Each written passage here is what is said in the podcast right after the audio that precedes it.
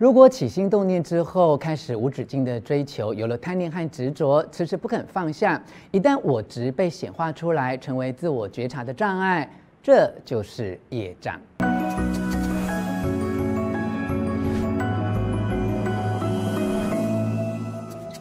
我是吴若权，欢迎你来到幸福书房。邀请还没有订阅的书友按下订阅的按钮或小铃铛，免费订阅我的频道哦。哎，你相信因果业力吗？如果长大后的你已经独立自主，甚至开始回头要担任照顾父母的任务，回头看待年迈父母的一生，觉得他们某些阶段的工作或健康不是很顺哦，背后可能有些无法解释的原因，而深深替父母感到心疼之余，会不会想替他们做些改变呢？用世俗的话说，就是帮他们消灾解厄啦。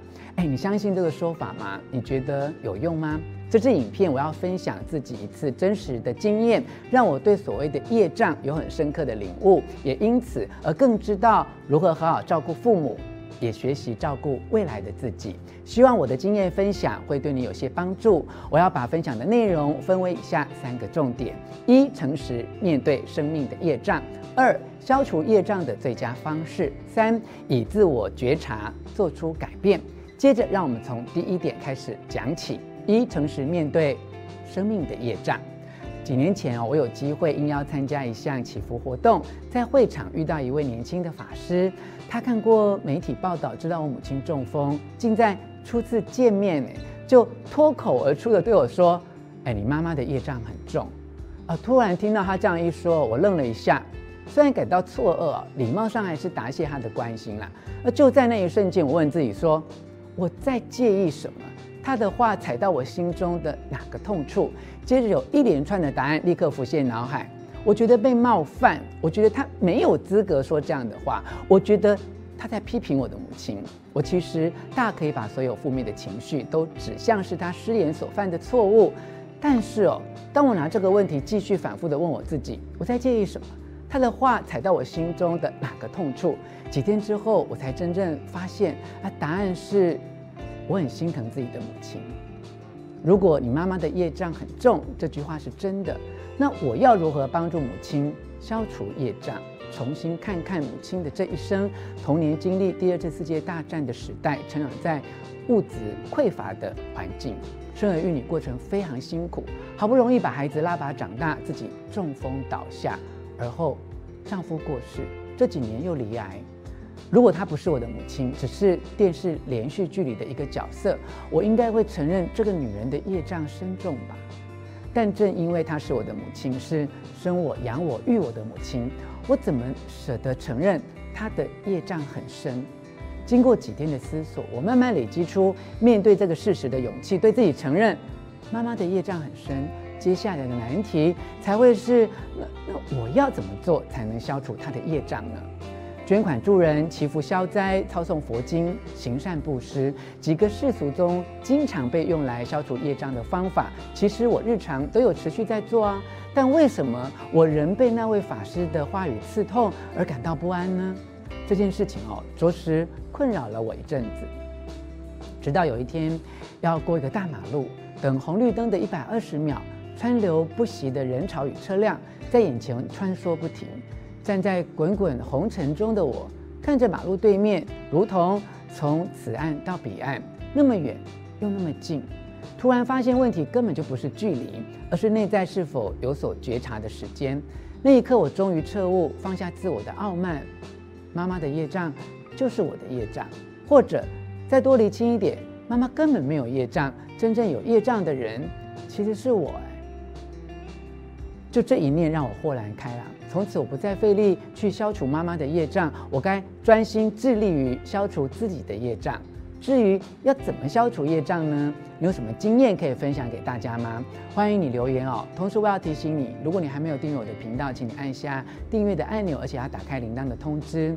接下来让我继续分享第二个重点哦。二、消除业障的最佳方式。关于业障啊，佛家的说法含义很深奥哦。如果从比较浅显易懂的方向来解释，就是行为不当而引起的障碍。佛家关注每一个起心动念，从发出动机到产生行为，就是一次因果。所有身体的行为或心理的运作，都可以称之为业。所谓的业力，就是透过这些身体行为或心理运作所产生的力量，也就是起心动念之后的结果。传统的佛学教义把业分为身与意等三业，业本身并没有善恶之分，但发展到业力之后，结果就会有善恶的差别。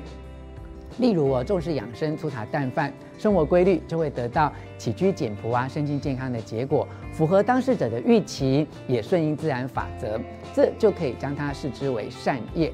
相对的，过度操劳啊、暴饮暴食啊、作作息紊乱，导致身体的透支、身心俱疲，这样的结果糟蹋当事人的健康，阻碍他对梦想的追求，这就是恶业。无论是善业或恶业，一旦成为自我觉察的阻碍，就是。业障，因为啊，凡人啊，经过起心动念之后，就开始无止境的追求，有了贪念和执着，迟迟不肯放下。一旦我执被显化出来，就会被说是业障很重。凡人俗世讲到消除业障，啊、无论用的是正向的行善布施，或负面的怪力乱神，重点还是在于消除眼前已经存在的障碍，尤其哦是累世积累的重重业障。却忽略另一个最根本的源头，应该是造成业力的因。如果可以彻底改变因，就不会有那样的果，业障才有可能可以彻底消除。回到我刚刚讲的逻辑哦，妈妈没有业障，如果有妈妈有业障，其实是我的业障。而消除业障最好的方式是必须先改变自己。如果我们已经觉察到目前的状况不是自己想要的结果，就必须要立刻做出大幅度的改变，明天才会拥有一个更接近理想的自己。每天面对妈妈的身体病况，除了承担照顾她的所有责任，我也借由碰到问题与挑战的机会，渐渐往自己内心走去，试着去探索，看看自己还可以做出哪些改变，也就是我要分享的下一个重点。三，以自我觉察做出改变。最近这几年来，陪着妈妈经历她肉身的病苦，让我有机会深入灵性的学习。我深信，所有身体的疾病都来自情绪的问题，即使是基因遗传，也都是细胞记忆。日常的医疗与复健，只能从健康上治标，而不是从灵性上治本。为了正本清源，我不止一次回去追溯爸爸与妈妈各自成长历史。每一次看似偶然的片刻，其实都有很深的意涵。我们不断轮回于不同的世纪，却重复着相同的命运。只因为执念太深，习气太重，从不肯做出改变，所以一直荡掉重修，必须一次又一次重返人间，经历类似的苦痛，以肉身试炼自己是否已经能够学会超脱。其实，所有改变的关键都基于自己内在彻底的愿意。只要透过自我觉察，愿意做出改变，不再紧紧抓住过去的执念，无论在情绪、健康、感情、职场、命运，碰到多么大、多么难的障碍，只要自己愿意改变，就有机会一百八十度从逆势翻转。只要自己有最大的愿力，就能够清除最深的障碍。而如何拥有这样的愿力呢？净空法师曾经开示消除业障这个议题时，提出。净念相继的原则，也就是不怀疑、不夹杂、不间断，是这样日复一日的修行，让我们在陪伴长辈、为他祈祷的时候，永远可以得到最好的祝福。以上跟你分享的是我的作品，由远流出版《换我照顾您：陪伴爸妈老后的二十一堂课》这本书，特别以身心灵的角度分享我的照顾经验，所为你整理摘要的重点。希望你喜欢我为你录制的影片，欢迎你留下意见或提出问题，并且和我分享。看完我所为你录制的这一支影片之后，是否可以帮助到你，更知道如何在照顾父母的过程中，也帮助自己学习成长。欢迎你留言跟大家一起讨论。最后，我要再一次邀请你按下喜欢的符号以及铃铛订阅，并且分享出去。幸福书房，我们下次再见。